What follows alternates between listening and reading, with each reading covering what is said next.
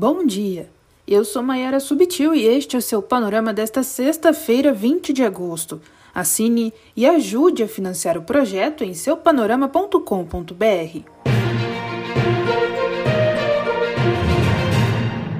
Dois dias após passar ao mundo uma imagem mais moderada, o Talibã deixou a ideia de lado, descartou a possibilidade de democracia e restituiu ontem o Emirado Islâmico no Afeganistão. O grupo extremista vai seguir as mesmas leis adotadas quando assumiu o poder há 20 anos. O G1 citou que, agora, países correm contra o tempo para evacuação. Os Estados Unidos, por exemplo, acusaram o movimento de manter postos de controle no aeroporto da capital Cabul para barrar a saída de cidadãos, o que os talibãs negam. Ontem, dia da independência no Afeganistão, o Talibã reagiu violentamente contra os primeiros atos de resistência. Cerca de 200 pessoas foram às ruas de Cabul em protesto e o grupo extremista determinou toque de recolher, revelou The New York Times. A agência Reuters reforçou que manifestações também ocorreram em outras cidades e que há registro de muitas mortes no leste do país. No Brasil, um dos convocados mais aguardados pela CPI da Covid a depor, o dono da Precisa Medicamentos, empresa que tentou intermediar a venda da vacina indiana Covaxin ao executivo, falou pouco ontem. Fernando Maximiano conseguiu um habeas corpus do STF para que não respondesse questões que o incriminasse. O Poder 360 publicou que tal postura irritou os senadores, que pediram a prisão de Maximiano após alegarem que ele mentiu em depoimento, citou o UOL. A rescisão do contrato da Precisa com o país deve ser publicada hoje, informou a CNN. A emissora também noticiou que a CPI aprovou ontem a quebra de sigilo de Frederic Wossef, advogado do presidente Jair Bolsonaro, e do líder do governo na Câmara, Ricardo Barros. A ação ocorreu um dia após Barros ter sido incluído na lista de investigados da comissão por suposto envolvimento no caso Covaxin.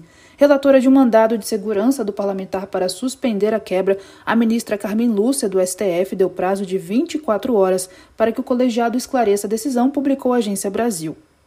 O Brasil registrou 1.030 mortes por Covid nas últimas 24 horas, totalizando quase 573 mil óbitos desde o início da pandemia. Pouco mais de 25% da população está totalmente imunizada contra a doença, divulgou o Extra. Mudando de assunto, Bolsonaro se reuniu ontem com o advogado-geral da União, Bruno Bianco, para acertar os últimos pontos do requerimento de pedido de impeachment de dois ministros do STF. Segundo o Globo, o presidente chegou a ser alertado dos riscos políticos de seguir com a decisão, mas o líder do executivo não demonstrou intenção de desistir. Apesar dos trâmites do pedido, o presidente recuou ontem dos ataques aos magistrados e defendeu um diálogo com Luiz Roberto Barroso e Alexandre de Moraes, citou Metrópolis. No início deste mês, Moraes incluiu o presidente como investigado no inquérito que apura a propagação de informações falsas por causa dos ataques às urnas eletrônicas. Já Barroso é alvo de críticas de Bolsonaro por ter sido contra o voto impresso.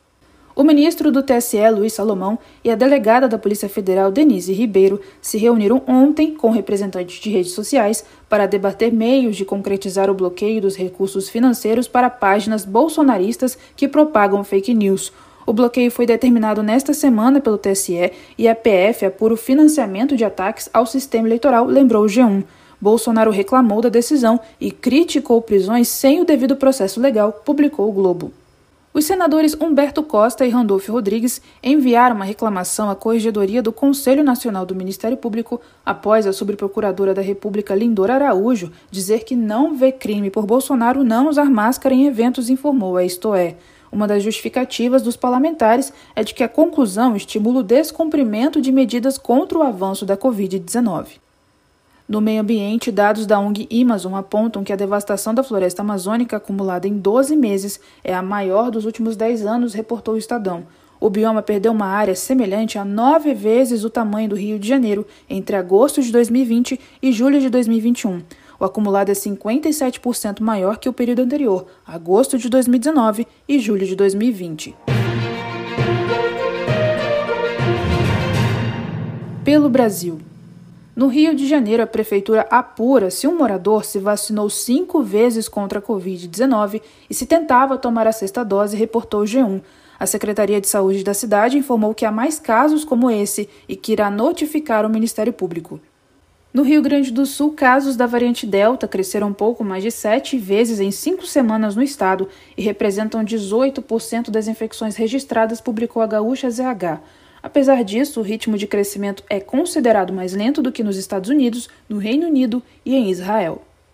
O Panorama é um serviço de curadoria de notícias que utiliza informações coletadas nos sites de veículos de comunicação consagrados em todo o mundo. Esteja bem informado e combata as fake news. Nos acompanhe nas redes sociais. No Facebook e no Instagram é só procurar por seu Panorama. Tenha um bom dia.